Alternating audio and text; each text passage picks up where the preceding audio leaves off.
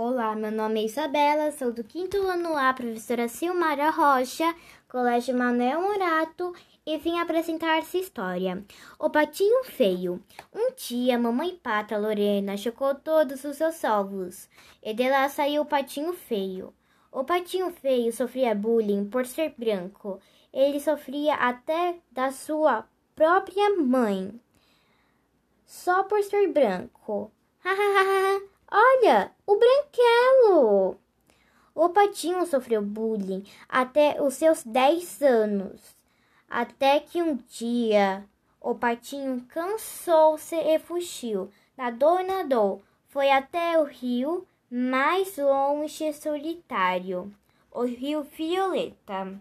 Lá no rio Violeta, o patinho encontrou um grupo de peixes cinzentos. Mas lá encantou-se com um peixe que se descatava, ou seja, um destaque entre os outros peixes.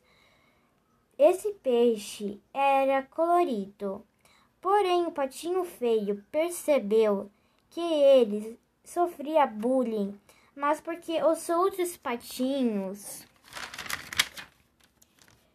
os outros peixes, na verdade, tinham inveja dele.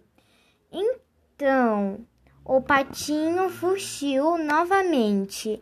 Esperou alguns meses até que ele cresceu e adotou o peixe como seu filho e colocou o seu nome de Bob.